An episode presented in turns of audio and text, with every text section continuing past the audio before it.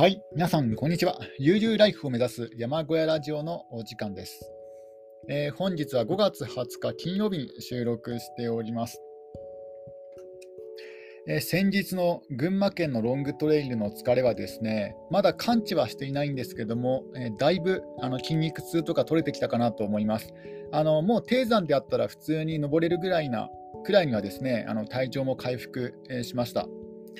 えー、ただですね、あのお腹の調子が、まあ、万全かどうかというと、ちょっとよくわからない感じですかね。まあ、お腹を壊してるわけではないんですけども、ちょっとなんか違和感があるというかですね、なんかトイレの回数も、えー、なんか、えー、多いかなと、多くなったかなという気はします。あのロングトレイルから帰ってきてから。え、ロングトレイルの最中にですね、あの生水を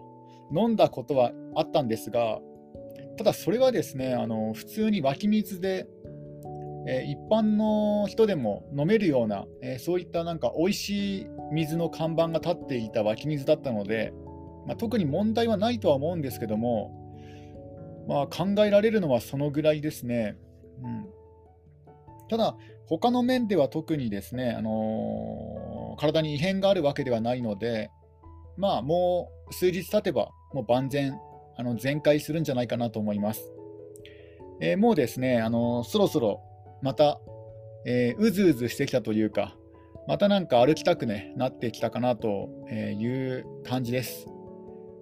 えー、とはいえ、やっぱり2000メートルを超える山だと、えー、残雪が多いですので、でそうなると、まあ、2000メートル以下、まあ、高くても1800メートルぐらいかなと思います、えー、そのぐらいの山に行こうとすると、やっぱり日帰りで十分なんですよね。うん、だから、せっかくわざわざ大型のバックパックを購入したにもかかわらず、なんかそれの出番がですね、あんまないかなっていう感じですね。さすがに、えー、65リットル、今回65リットルのバックパックを購入したんですけども、新たに。えー、ただですね、あの本格的な、本格的というか、的というか、あの結局、なんだかんだ言ってあの残雪が厳しいところに行くには、行くにはあの他にも装備品が必要になるんですよね。あのピッケルだったり、アイゼンだったりとか。なので、あの本当にあのオンシーズン、まあ、夏の間に歩くあの登山であったら、なんかそんなに大きいバックパック必要ないかなっていうふうにも、えー、思えてきましたね。まあ、ロングトレイルは別なんですけども、あの1泊2日程度のあのー、重装登山であったら、まあ、夏の間で行けあれば、そんなに大きいバックパックは必要ないかなと、え、思います。え、で次はですね、どこに行きたいかというとですね、あの結局、アイゼン、あ、えっ、とピッケル、ピッケルが、あの注文したピッケルが届くのが7月の上旬なんですね。えー、なので、7月上旬までは、えー、残雪のある高い山には行けないっていう感じですかね。まあ、例えば、新越トレイルとか、あの他にもいくつかロングトレイル、日本中にあるんですけども、えー、そういったロングトレイルにはいけないかなと、え思います。大抵あの検索すると、あの日本のロングトレイル、だいたい2000メートルぐらいのですね山はあったりとかするんですよね。あのもちろんないのもあるんですけども、で2000メートルの山があると、ちょっと今の時期、えー、ピッケル、アイゼンがないと、ちょっと危険かなと思います。うんえー、なので、えー、近々に、近々直近で特にですね、あのまた再びロングトレイドに出かけるという予定は、え、現時点ではないですね。うん、てか、そろそろあの梅雨時で、え、梅雨前線がやってきてしまいますので、結局そういうことを考えると、えー、7月に入ってしまうんじゃないかなという気はしますね。で、7月になったら、あの富士山もですね、あの改ざんされますし、えー、いろいろ夏のシーズンになって、えー、いろんなところがですね、あのー、山開きを始めると思うんですけども、えーまあ、結局その時期になったら、もうピッケルもアイゼンも必要ないような、えー、時期になりますので、ちょっと今年はですね、えー、タイミングが悪かったかなと思います。まあ、でも今年のうちにもう一度ロングトレイル、まあ、どこかしら、えー、チャレンジしたいなっていう気持ちは、えー、あります。まあ、現状報告は、え、以上ですね、え。ちょっと長くなってしまったんですが、え、今日も、え、ロバート・ムーアさん著トレイルズ、トレイルズ、道と歩くことの哲学の本の要約をしていきたいと思います。え、前回はですね、前回は、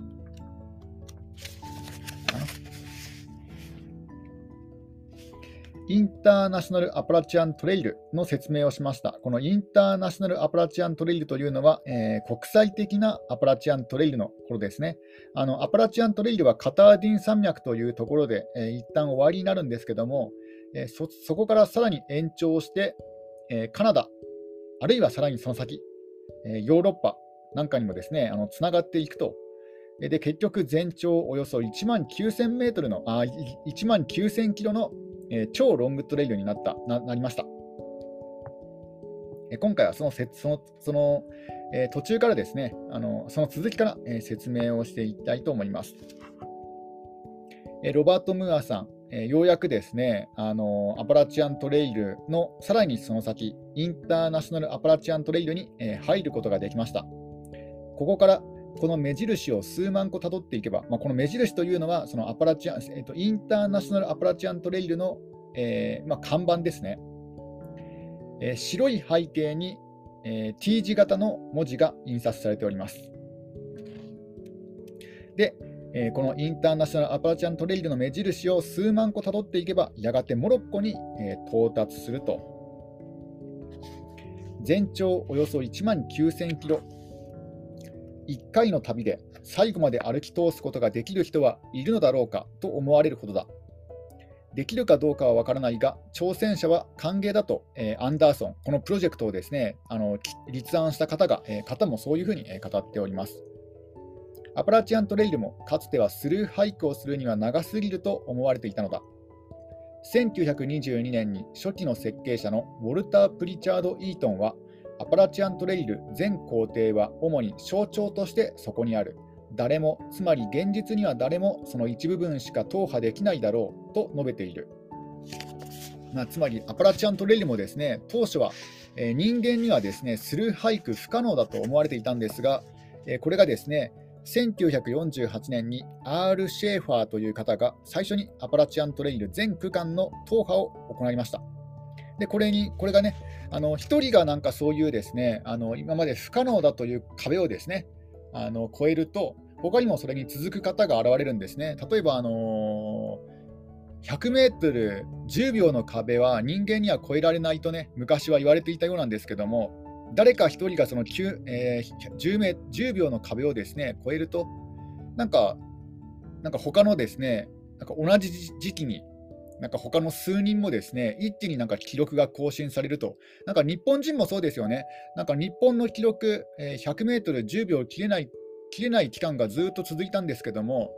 誰だっけ、あの桐生桐生さんがですね、桐生選手が、えー、9秒の壁を超えたら、なんか他にもなんか2人ぐらいの方が9秒を超えましたよね。だから、そんな感じで、誰か1人がこうブレイクスルーすると、他にもですね、あ、自分にもできるかもしれないと思って、まあ、できちゃうもんなんですね。え、ちょっとここで、え、ドリンクを飲みます。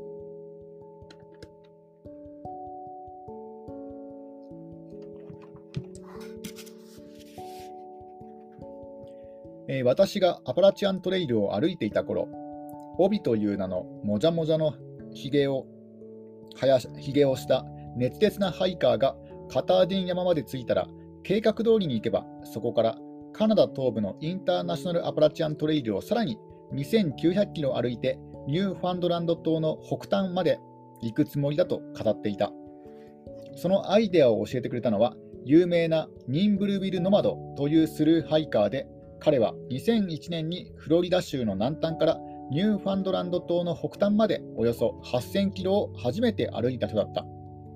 えー、このニンブルビル・ノマドというですね、あのスルーハイカーの方がいるんですが、えー、2001年にえー、アメリカの南端からニューファンドランド島、まあ、カナダの北端まで8000キロを初めて歩いたらしいですね。アメリカの端っこからカナダの、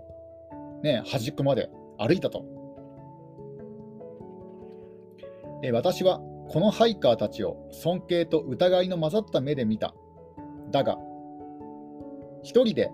インターナショナルアパチャントレイルの南の終着点に立っていると、そうしたスーパースルーハイカーが追い求めた感覚が少しだけわかるような気がした。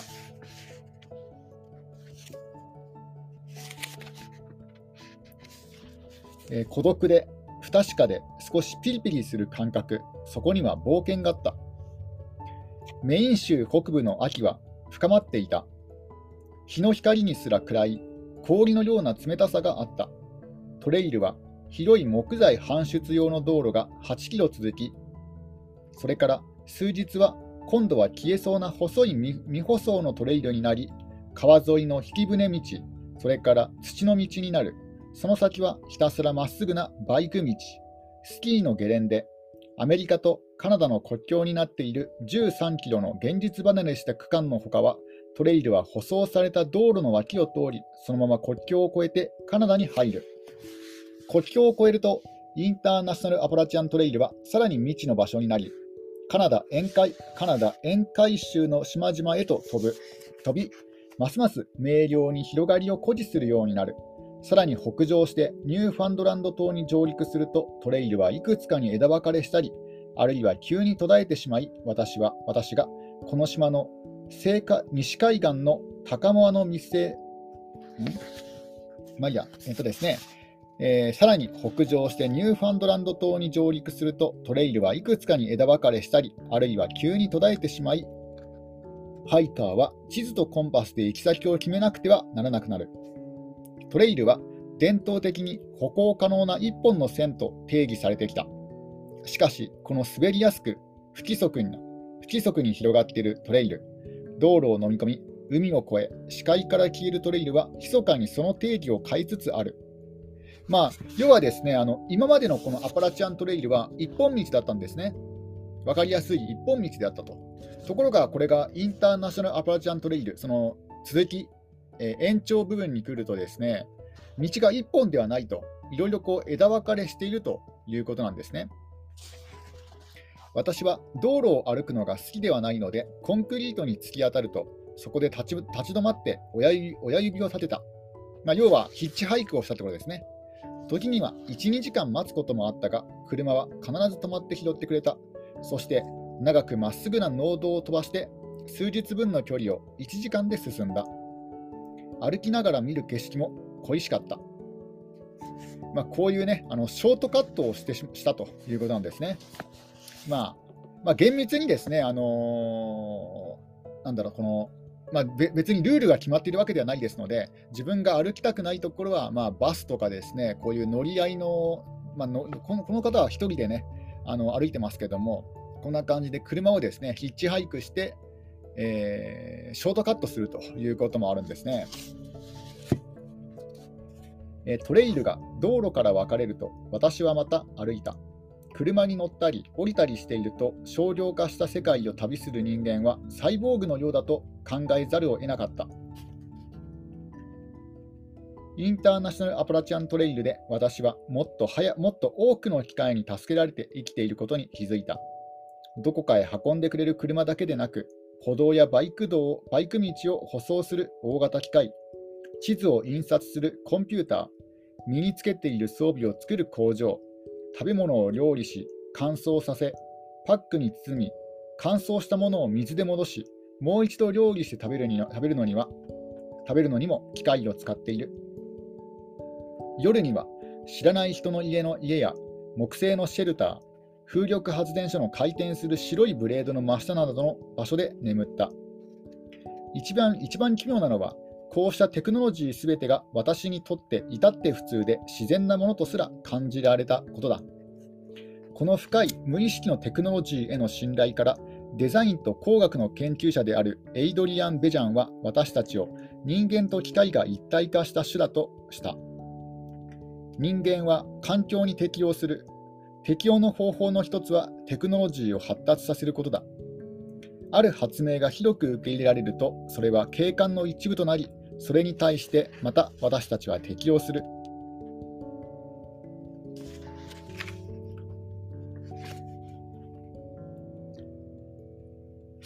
え、っとですね、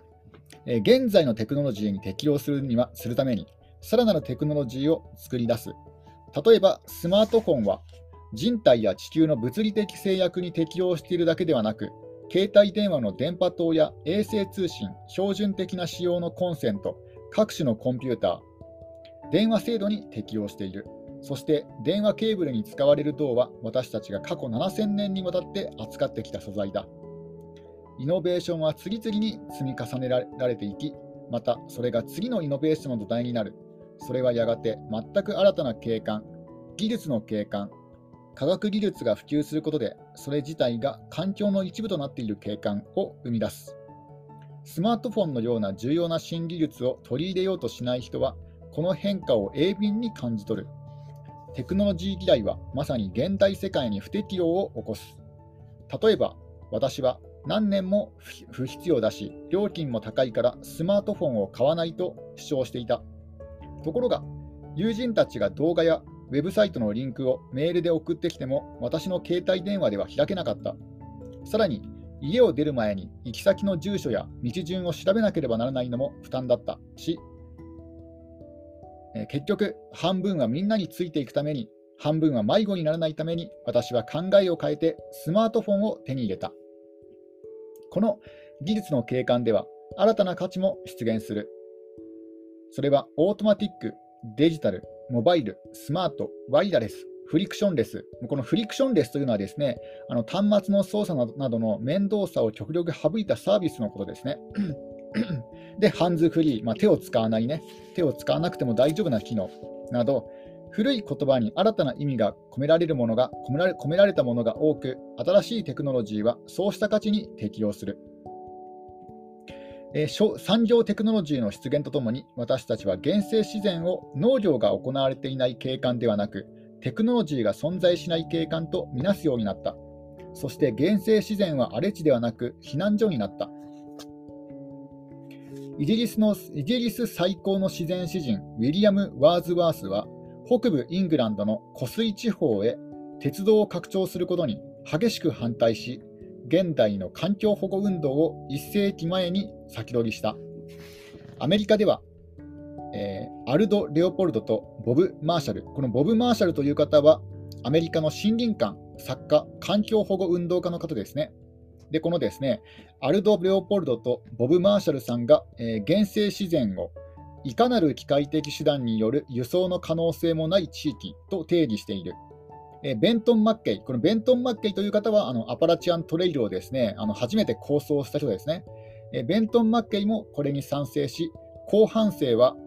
アパラチアントレイルにスカイラインハイウェイの侵入を防ぐことに力を注いだ。この3人は一緒に他の数名とともにウィルダネス協会を設立した。まあ、ウィルダネス、まあ、要は原生自然のことですので、まあ、自然協会とかですね、そういう意味に訳されますね。ハイキングに関心を持ち続けることは、技術の景観を離れて、その根源にある自然に触れたいという欲求から来るものだ。機械の影響の底にある原子の影響を見ようとすることだ。しかし、皮肉なことに、ハイキングそのものもテクノロジーに依存している。初期のハイカーは山へ行くために列車や車に乗った。今日では携帯電話やハイビジョンといったテクノロジーは嫌がられるが、浄水器やキャンプ用コンロ、GPS などは許されている。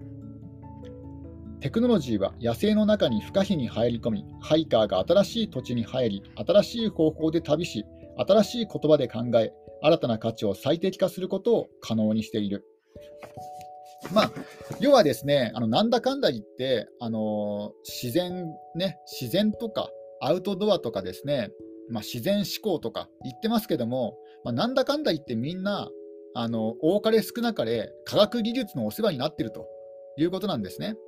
でこれを、ね、認めない方が結構多いんですが、そのアウトドアが好きな人とか、あの自然愛好家、いわゆる自称自然愛好家の方はですね自分は科学技術嫌いだとかねテクノロジー嫌いだと言ってるんですが結局なんだかんだ言って巡り巡って使ってるんですよね。科学技術の恩恵にね恩恵を預かってるんですよ。でそういうことにこの作者の方もですねあの気づいていると気づいたということなんですね。ちょっとここでドリンクを飲みます。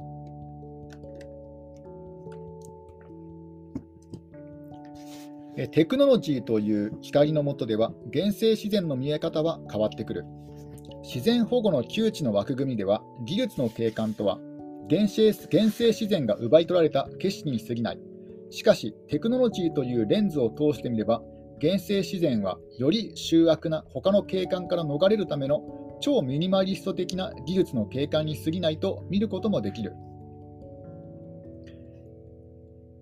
えー、自然参加で育った読者はこうした定義をすぐには受け入れられないだろう。まあ、要はですね、あの自然が好きといっても、まあ、テクノロジーのお世話になってるじゃないかというですね、こういう主張はすぐにはですね、あの自然愛好家の読者の方は受け入れられないだろうと。私自身もかつてはそうだった。まあ、この作者自身もですね、まあ、そうだったと。テクノロジーと原生自然を理論的にでも混合することに対する嫌悪感はこれほどまでに強い。しかし、インターナショナルアパラチアントレイルを歩くことで、私はこの問題を少し違った意味で考えるようになった。ほとんどのトレイルではテクノロジーとの関係は隠されている。まあ、なんだかんだ言って、ハイキングの,、ね、あのトレイルではですね、この科学技術は隠されているんですね。あらゆる方法でそれは見えないようにされている。ところが、インターナショナルアプラチャントレイルではそうしたものが臆面もなくさらけ出されている。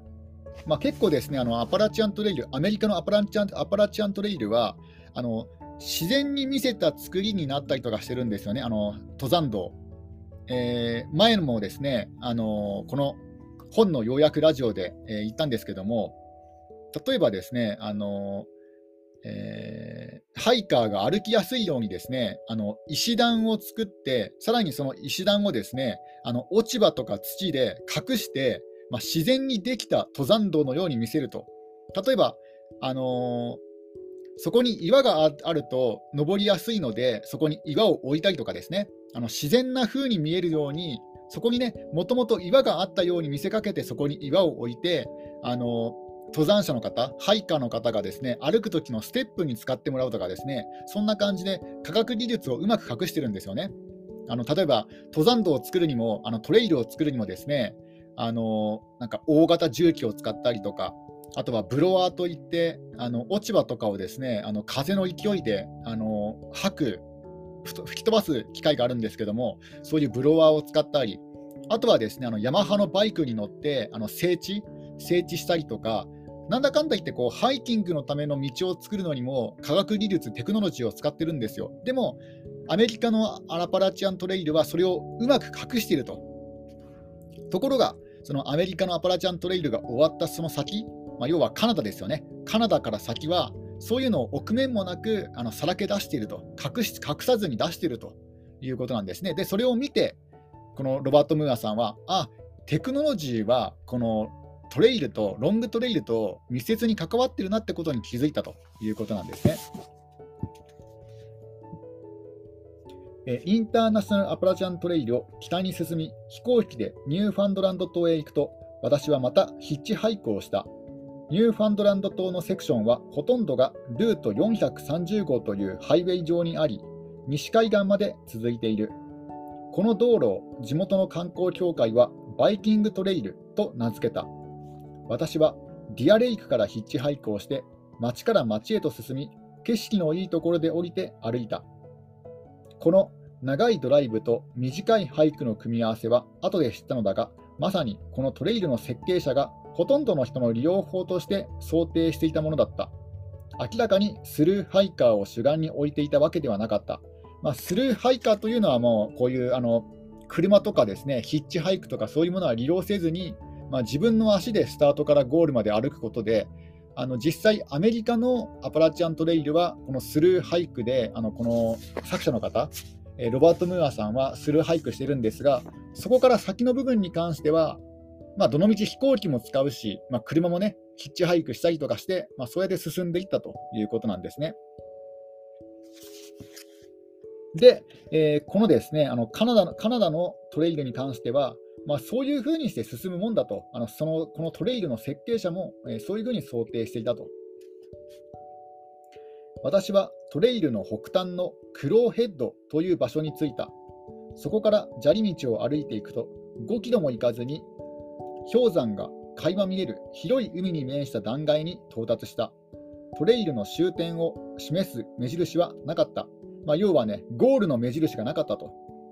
いや、目印は以前はあったのだが、後で知ったように、海風にさらされて真っ白になってしまったのだ。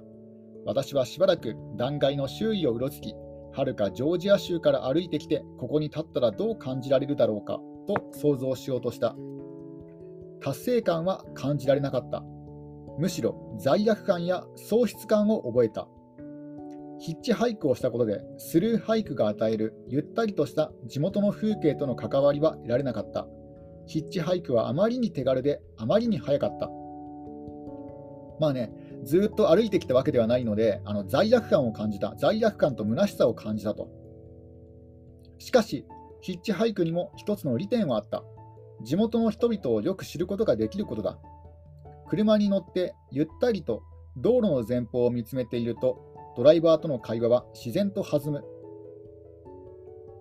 2度目のデートのような親近感が生まれる。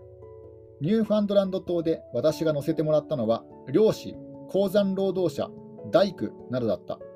そして一度は、前面に赤く塗った2本のヘラジカの角を固定したリサイクル品を大量に乗せたトラックにも乗った。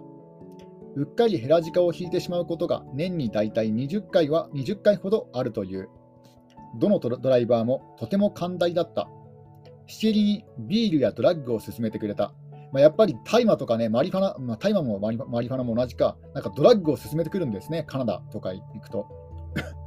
ヒッチハイクでは乗せてもらうためにガソリンか体かドラッグを要求されることがあるものだが、これはまるでその逆だ。そうなんですね。あの海外でヒッチハイクをすると、乗せてもらうために、まあ、ガソリン代とか、あるいは体とかですね、ドラッグを要求されることがよくあるんですね。これも怖いですよね。なんかね、あのよく映画とかだと結構気楽気楽になんかヒッチハイクして、なんかありがとう、サンキューとかね、そんな印象ですけども、実際はそうじゃないと。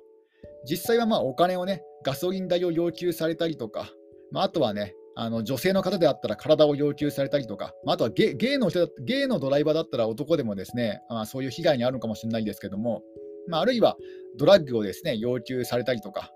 えー、そういうことがあるようなんですね。ところが、このカナダのニューファンドランド島は、ね、離島はそんなことはなかったということなんですね。まあ、こういうことをわざわざ文章に書くってことは、逆にこれが珍しいってことですよね。あの無償であのお金も取らずに車に乗せてくれるってことが珍しいってことですよね。そう考えると海外でヒッチハイクってめっちゃ怖いですよね。なんか日本でよかったなと、日本人でよかったなという気は気はします。ちょっとここでドリンクを飲みます。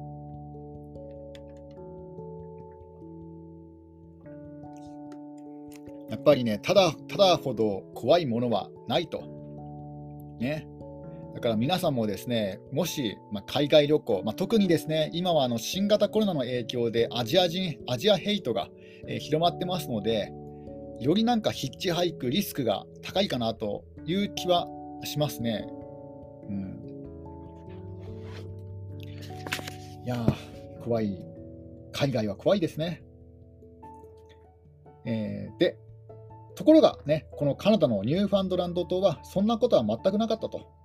で、逆に、えー、ね、あのー、まあ、ドラッグをね、ドラッグを勧めてくれたりとか、ビールを勧めてくれたりとか、で、見返りに要求されたのは、えー、話し相手になることだけだったと。話の途中で私はドライバーたちに IAT、まあ、インターナショナルアプラチャントレイドについて聞いたことがあるかどうか質問してみた。だが、誰一人知らなかった。痩せこけてバックパックを担ぎ、スキーのストックを持ってハイウェイの脇を歩いている人々を見たことがあるというドライバーもいたが、その区間や彼らが歩いていた理由は誰も知らなかった。まあ、ということはですね、カナダではこういうロングトレイルはあまり知られていないということなんですね。まあ、カナダの離島なんですけども。うん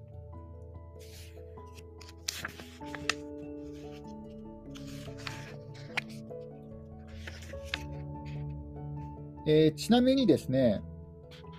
あのこのインターナショナルアパラチアントレイルなんですが、えー、このトレイルは国境警備隊員に聞いたところ、国境の願望、あ国境の眺望と呼ばれていて、えー、6メートル幅の開けた土地が形成していると、このグレーゾーンを形成していると、まあ、純粋に国際的な空間を目指していることを